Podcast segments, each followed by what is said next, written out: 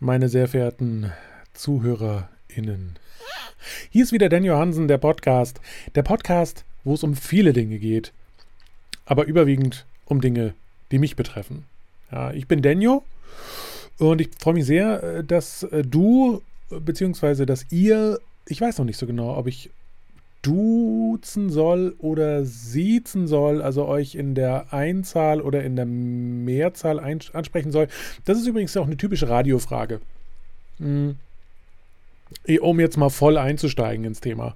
Äh, bei, bei jedem Radiosender gibt es einen, ein, ein Pamphlet, eine sogenannte Bibel, ein, äh, ein, ein Buch, das man sich durchlesen soll, um zu wissen, wie der Radiosender tickt. Ja, also Manuskript. Und ähm, eine der Punkte da drin ist immer, entweder wir duzen den Zuhörer oder wir siezen unsere ZuhörerInnen sozusagen. Ja. Ähm, also entweder in der Mehrzahl oder in der Einzahl ansprechen. Und ich weiß noch nicht so genau, wie ich das hier in diesem Podcast machen soll. Wenn es um die Zahlen geht, ja, also wie viele Leute überhaupt zuhören, dann kann ich dich duzen. Danke, dass du zuhörst. Aber grundsätzlich ist es ja wahrscheinlich, es klingt ja auch äh, größer. Es klingt ja auch erfolgreicher, wenn man immer sagt, schön, dass ihr alle wieder mit dabei seid. Ja, oder so wie Thomas Gottschalk früher bei Wetten das. Ähm, herzlich willkommen äh, in Deutschland, in Österreich und in der Schweiz. Ähm, ja, damit, damit es so, so scheint, als wäre wirklich fast die ganze Welt verbunden mit diesem Podcast. Äh, ich bin mir noch nicht so sicher. Äh, ich glaube, das Duzen ist sehr, sehr ungewöhnlich. Ja, also wenn ich jetzt die ganze Zeit sagen würde, äh, ähm, äh, du kannst mir auch schreiben. Ja, schreib du mir doch mal eine Mail. So, dann klingt es so, ähm, weiß ich nicht, so, so klein. Ja, so als würde ich hier einfach nur ein Gespräch führen. Ich muss mal ganz kurz das Fenster schließen. Nicht, dass man mich draußen noch hören kann, wie ich hier in dieses Mikrofon rein plappere. Ähm, genau, also äh, ich, okay, ich glaube, jetzt, wo ich so äh, laut drüber nachgedacht habe, werde ich wohl werde ich wohl meine ZuhörerInnen in der Mehrzahl ansprechen. Ich glaube, das macht am meisten Sinn. Also, herzlich willkommen, ihr ganzen ZuhörerInnen. Äh, schön, dass ihr mit dabei seid, hier bei Dan Johansen, mein Podcast, wo es um mich geht und um meine Gedanken äh, in, in, in, in, in, all, in alle möglichen Richtungen. So, äh, beim, beim, bei der letzten Folge, bam, bam, bam, bim, bam, bum. ich hoffe, ich stotter mir heute keinen ab. Ähm, in der letzten Folge habe ich schon angedeutet, äh, dass ich noch ein Thema auf der Liste habe, ähm, aber das ich nicht anschneiden wollte, weil, weil sonst äh, auch nicht mehr genug Zeit da war. Ähm, das heißt, wir fangen jetzt damit an. Ja? Also jeder, der die äh, vorherige Folge gehört hat, der weiß, ah ja, da war doch noch ein Thema. Ähm, und das äh, sprechen wir jetzt einfach mal an. Ähm, dieses Thema geht in diesem Thema ich fange, ich, ich werde jetzt einfach, ohne zu sagen, dass ich was falsch gemacht habe, werde ich einfach die Sätze immer komplett neu anfangen. Äh, dann wisst ihr schon, ah, okay, seine Gedanken gingen in eine völlig andere Richtung, als der Mund äh, das hinnehmen wollte. So, also, äh, in diesem Thema äh, geht es um Erziehung. Ähm, ich bin, ich habe einen Sohn, ich bin Vater. Mein Sohn ist jetzt anderthalb Jahre alt und äh, wir sind jetzt langsam schon in der Phase angekommen, wo erzieherische Maßnahmen notwendig sind. Man kann eigentlich sagen, so in dem allerersten Jahr, Lebensjahr, muss man eigentlich noch keine Erziehung anwenden. Ja, also ich bin zwar Laie, das ist mein erstes Kind, aber grundsätzlich gibt es fast keinen Grund, im ersten Jahr irgendwie erzieherische Maßnahmen äh, anzuwenden. Ja, also äh, das Kind meldet sich nur wenn es Hunger hat, wenn es äh, irgendwie Schmerzen hat und ähm, äh, so, ja, oder wenn es schlafen will. So. Also es, das sind immer nur die Grundbedürfnisse, die das Kind sozusagen ähm, einfordert. Und äh, ich sag mal so, im ersten Jahr hat man als Eltern auch nichts anderes zu tun, als diese Grundbedürfnisse einfach auch zu befriedigen. So.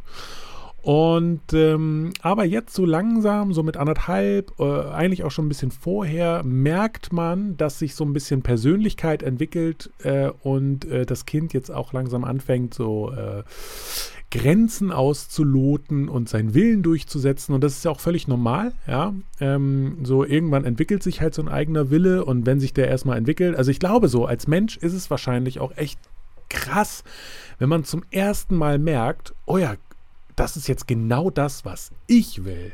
So, ich, ich will jetzt das. So, wenn man merkt, ey, ich habe einen eigenen Willen. Hm. Und ich glaube, deswegen ist das manchmal dann auch so krass enttäuschend, ja, wenn man diesen Willen dann nicht durchgesetzt bekommt, weil dann irgendwie so ein Erwachsener dasteht und sagt, nein, äh, das äh, kannst jetzt leider nicht machen.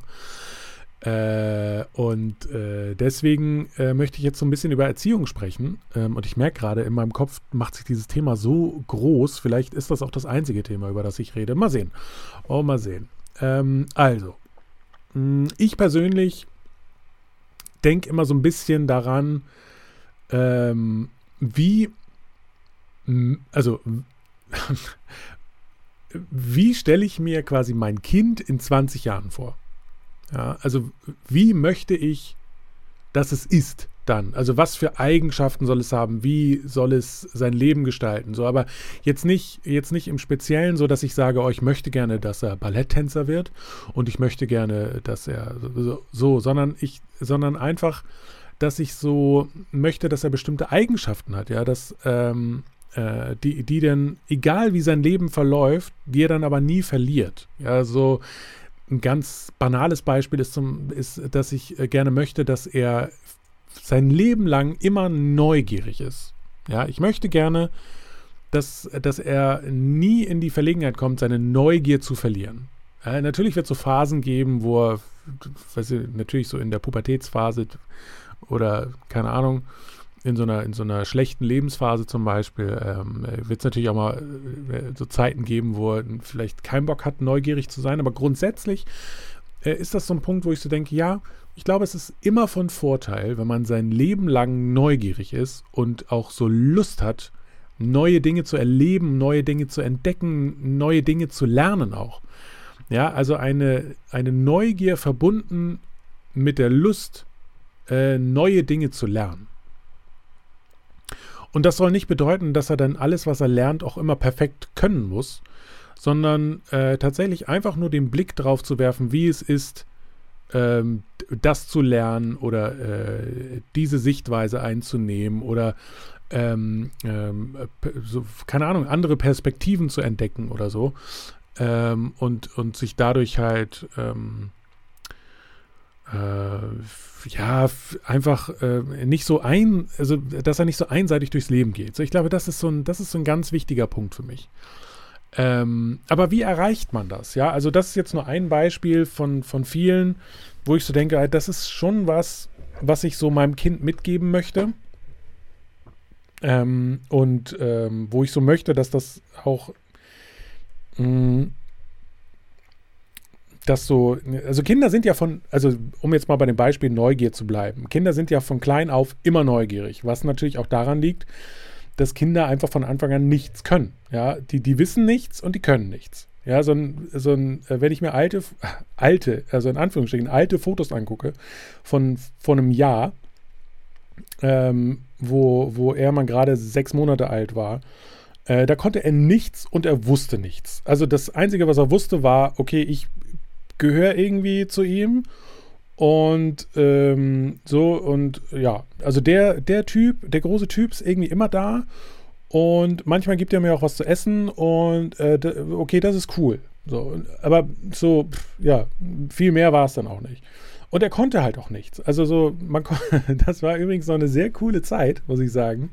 Wenn man Babys, die noch nicht krabbeln können, sich noch nicht drehen können, die sich noch nicht fortbewegen, dass man die einfach irgendwo hinlegen kann und sagen kann, du, ich gehe jetzt mal ganz kurz äh, entweder auf Toilette oder ich muss mal ganz kurz raus zu den Mülltonnen oder ich muss so, aber man kommt wieder und das Baby liegt einfach noch genau da, wo man es hingelegt hat. Das ist wirklich ein großer Vorteil. Ähm, Nachteil ist natürlich, dass ähm, so ein Baby relat relativ schnell merkt, dass es alleine liegt und äh, das meistens nicht gerne möchte. So, aber äh, grundsätzlich vom Ding her Jetzt mit anderthalb ist es halt so, wenn ich ihn irgendwo hinlege oder hinsetze, dann dauert es vielleicht, also mit der Stoppuhr gemessen, 0,6 Sekunden, bis er, bis er dann am anderen Ende des Zimmers ist. Äh, auch sehr cool, aber ähm, auf eine andere Art und Weise. Mhm. Äh, genau, wie bin ich jetzt eigentlich dahin gekommen? Ähm, genau, äh, Kinder, Kinder können nichts, Kinder ähm, wissen nichts. Und das ist natürlich schon so ähm, der Grund dafür, warum äh, Kinder natürlich neugierig sind auf alles, weil alles, was passiert, alles, was um sie herum passiert, alles, was sie sehen, alles, was sie hören, alles, was sie riechen, ist ja was Neues und regt die Neugier an. Weil alles unbekannt ist. So, und das ist natürlich krass. Und diese Neugier verstärkt sich natürlich, weil mit allem, was, was Babys aufnehmen, sehen, hören, riechen, schmecken, äh, fühlen, ja, alles, was sie neu entdecken, regt natürlich diese Neugier auf was Neues wieder an und ähm, sorgt dann dafür, dass, äh, dass sie im, im Laufe der Zeit sozusagen äh, immer mehr wissen wollen, immer mehr sehen, hören, schmecken, fühlen wollen. Und ähm, ich glaube tatsächlich, dass dann irgendwann die Neugier verloren geht, weil diese Neugier abtrainiert wird, weil, und das verstehe ich auch, also ich verstehe ähm, so die Elternteile, weil die weil das, weil diese Neugier natürlich bei immer älter werdenden Kindern immer anstrengender wird. Ja?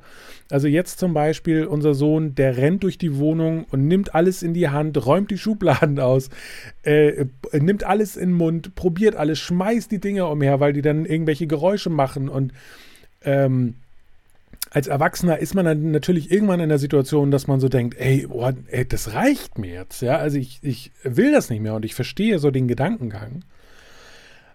Aber ich ähm, glaube, es gibt Mittel und Wege, ähm, so die Dinge anzugehen, sodass man nicht immer alles unterbindet, was Kinder machen.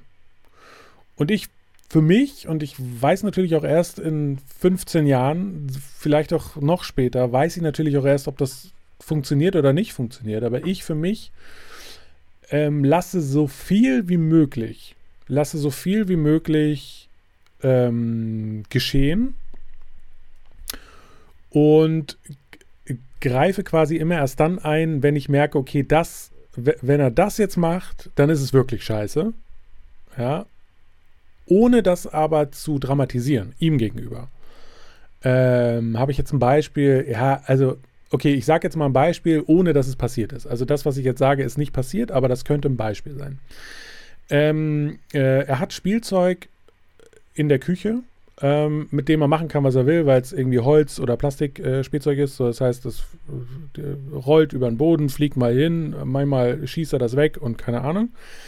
Und äh, das ist laut und manchmal, wenn man einen schlechten Tag hat, ist es auch nervig, so. Aber in meinem Kopf ist immer so, nein, lass ihn mal machen, weil das ist ja auch eine Art von Erfahrung. So. Also ich, ich äh, äh, gehe nie davon aus, dass er das macht, um mich zu ärgern. Und ich äh, das ist, glaube ich, immer ein Gedanke, den man relativ schnell hat.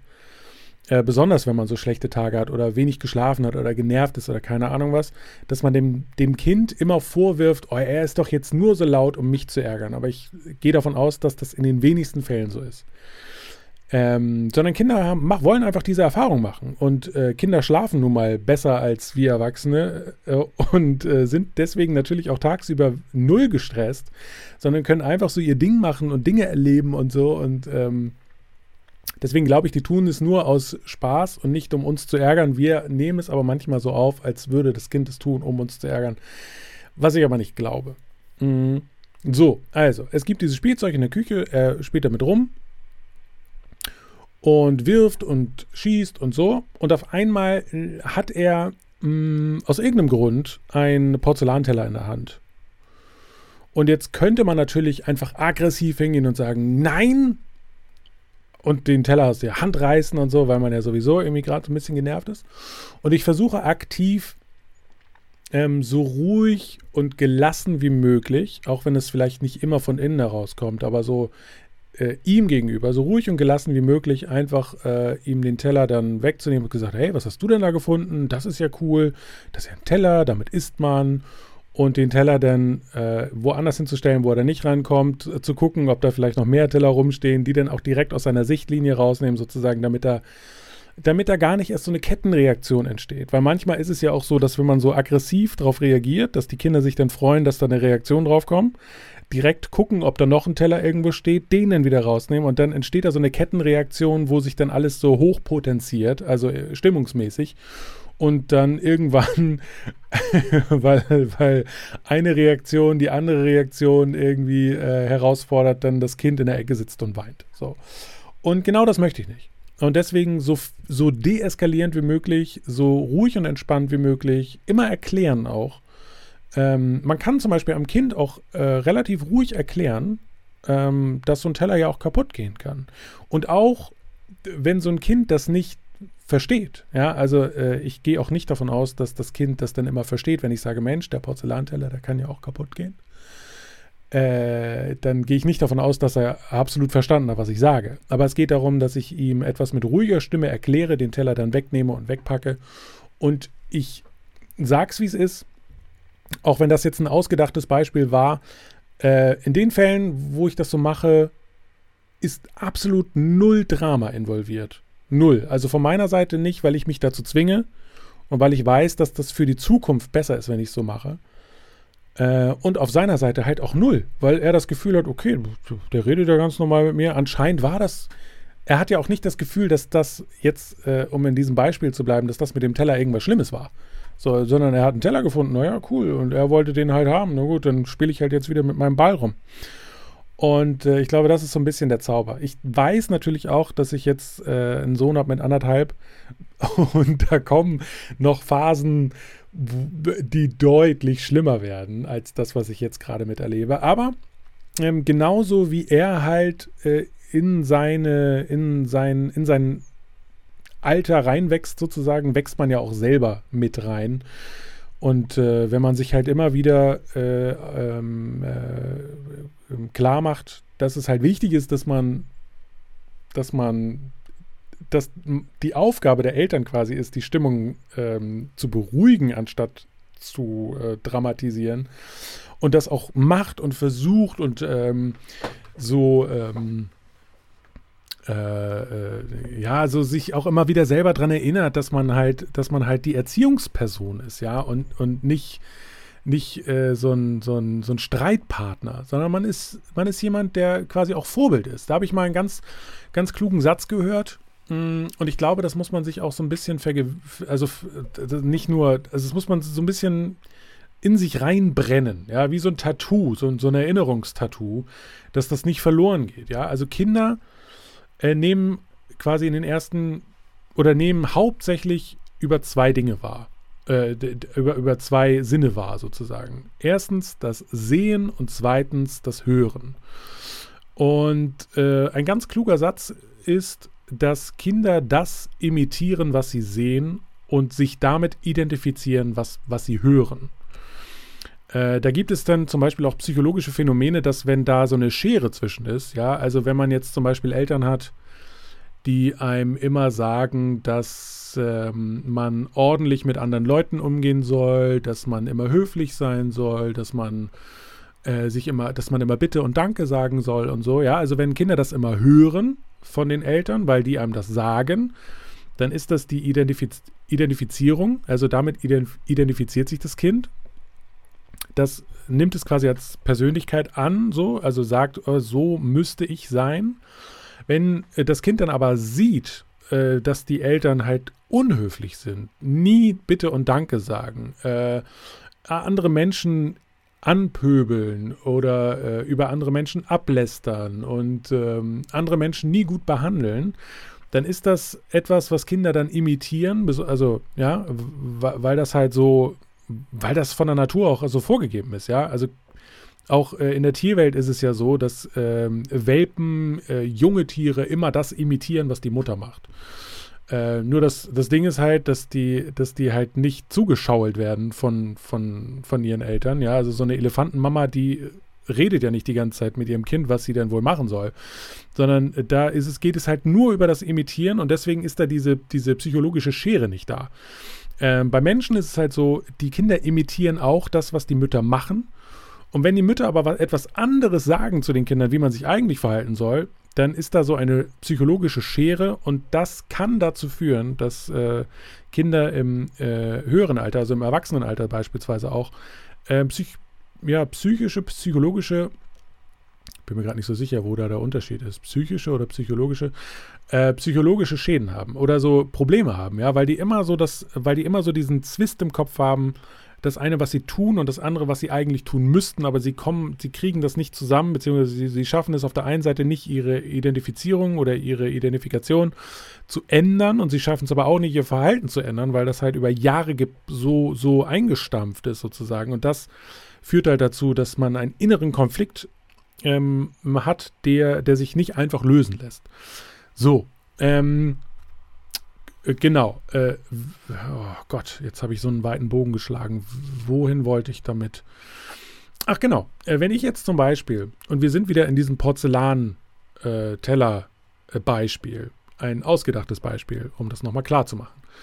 Äh, wenn ich da jetzt ähm, äh, sehr dramatisch reagiere, weil in meinem Kopf schon die Angst vorherrscht, dass dieser Teller runterfällt, wenn ich nicht schnell genug reagiere, äh, wenn ich da dramatisch reagiere, dann ist das ja auch ein Akt, der möglicherweise irgendwann imitiert wird, ja, von ihm. Ohne dass er darüber nachdenkt. Einfach nur, weil er denkt, das ist ja die normale Art und Weise, wie man reagiert. Wenn einem irgendwas nicht gefällt, zum Beispiel. Und ähm, da ich schon gerne möchte, dass, äh, dass er irgendwie auch mit auf den Weg bekommt, dass man äh, in Paniksituationen zum Beispiel, also ohne dass das jetzt eine Paniksituation ist, aber in Situationen, wo man sich irgendwie, ähm, wo man vielleicht so ein bisschen aufgeregt sein könnte oder wo es vielleicht so ein bisschen, wo sich irgendwas zuspitzt oder so, ja, ähm, dass man da lernt, gelassen zu reagieren. Also das ist schon etwas, was ich ihm mitgeben möchte. Und das muss ich ihm natürlich dann aber auch vorleben. Ja? Und äh, wenn ich zum Beispiel merke, oh, er hat einen Teller in der Hand, da muss man sich auch mal klar machen, ist das Schlimmste, was passieren kann, ja, also dass dieser Teller runterfällt, ist das wirklich so schlimm, als dass ich da jetzt wirklich irgendwie, ähm, äh, äh, irgendwie so überreagieren muss, dass ich panisch werde oder laut oder äh, ihm den Teller aus der Hand reiße oder ihn anbrülle und sage, er soll den weglegen und er soll auf gar keinen Fall einen anderen Teller anfassen? Oder ist es vielleicht besser, einfach zu sagen, mh, mm, äh, einfach mit ihm äh, zu sprechen, ja? Ohne, ohne wirklich, dass er versteht, was ich sage, aber in ruhiger Art und Weise mit ihm zu sprechen und zu sagen, Mensch, ist doch cool, dass du hier einen Teller gefunden hast. Wo waren die denn? Zeig mal. Und dann nimmt man die Teller raus und so. Und ich glaube, das ist so das Ding, worauf ich eigentlich hinaus wollte. Jetzt ähm, äh, will ich mal ganz kurz auf meine Aufnahmezeit gucken. 23 Minuten. Und ich spreche im Prinzip die ganze Zeit nur über ein äh, ausgedachtes Beispiel und über ein äh, noch nie passiertes Gespräch, um klarzumachen, wie ich mein Kind erziehen möchte. Ja, das, das äh, hört sich doch super an.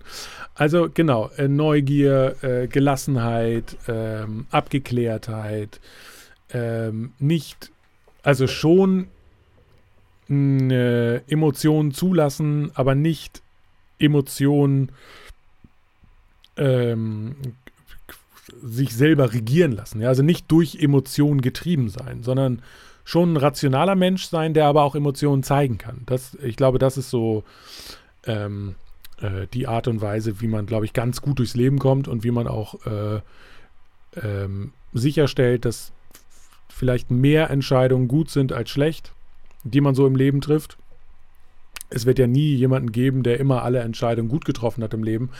Aber äh, wenn man ähm, äh, ich glaube, wenn man wirklich immer den Dingen rational gegenübersteht, auch wenn man wirklich mal Gefühle hat, ja, also auch wenn man mal traurig ist oder sauer oder so, aber man darf nicht in Trauer oder in, in, in absoluter Wut dann Entscheidungen treffen, äh, äh, sondern muss dann das erstmal ausklingen lassen und dann wieder rational drüber nachdenken und sagen, okay, was ist jetzt die beste Entscheidung, äh, um aus dieser Situation irgendwie rauszukommen oder um mein Ziel zu erreichen oder so. Ich glaube, das ist wirklich auch etwas, äh, wo ich möchte, dass er sich irgendwie dahin entwickelt. Und da kommt es natürlich wieder drauf an, was lebe ich ihm vor.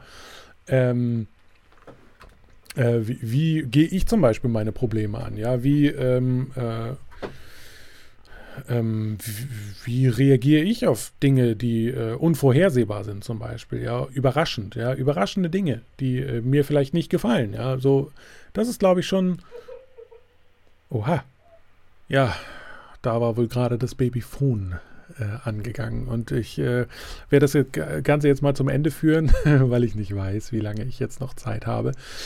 Ähm, ähm, ich weiß aber auch ehrlich gesagt gar nicht mehr so richtig, wo ich stehen geblieben bin. Also, es geht grundsätzlich bei Erziehung, und das ist ja das große Thema in dieser Folge, äh, geht es einfach nur darum, das, was man seinen Kindern mitgeben möchte und das, äh, ähm, äh, was man gerne aus seinen Kindern herauskitzeln möchte oder das, was man an seinen Kindern sehen möchte in der Zukunft, das muss man denen leider auch so vormachen. Man kann seinem Kind nicht ständig predigen, äh, sich gesund zu ernähren zum Beispiel und dann jeden Tag zu McDonald's zu fahren. Man kann seinem Kind nicht äh, einfach nur erzählen, dass Sport wichtig ist und dann jeden Tag auf dem Sofa sitzen. Man kann seinem Kind nicht erzählen, ähm, dass man, äh, dass man ein glücklicher Mensch sein soll und dann doch jeden Tag wieder über sein Leben zu jammern, ähm, sondern man muss genau das vorleben, was man an seinem Kind dann irgendwann sehen möchte. Und ähm, das ist, glaube ich, so die größte Aufgabe, die man hat, wenn man, wenn man ein Kind bekommt. Und äh, dass, dass man quasi als allererstes, bevor man an dem Kind arbeitet, dass man dann erstmal an sich selber arbeitet. Und ähm, das ist vielleicht so das, was ich euch allen jetzt mitgeben möchte. Hier beim großen Podcast äh, Dan Johansen, beziehungsweise beim Podcast mit dem großen Dan Johansen. Schön, dass ihr wieder mit dabei wart. Äh, bis zum nächsten Mal. Danke. Ciao.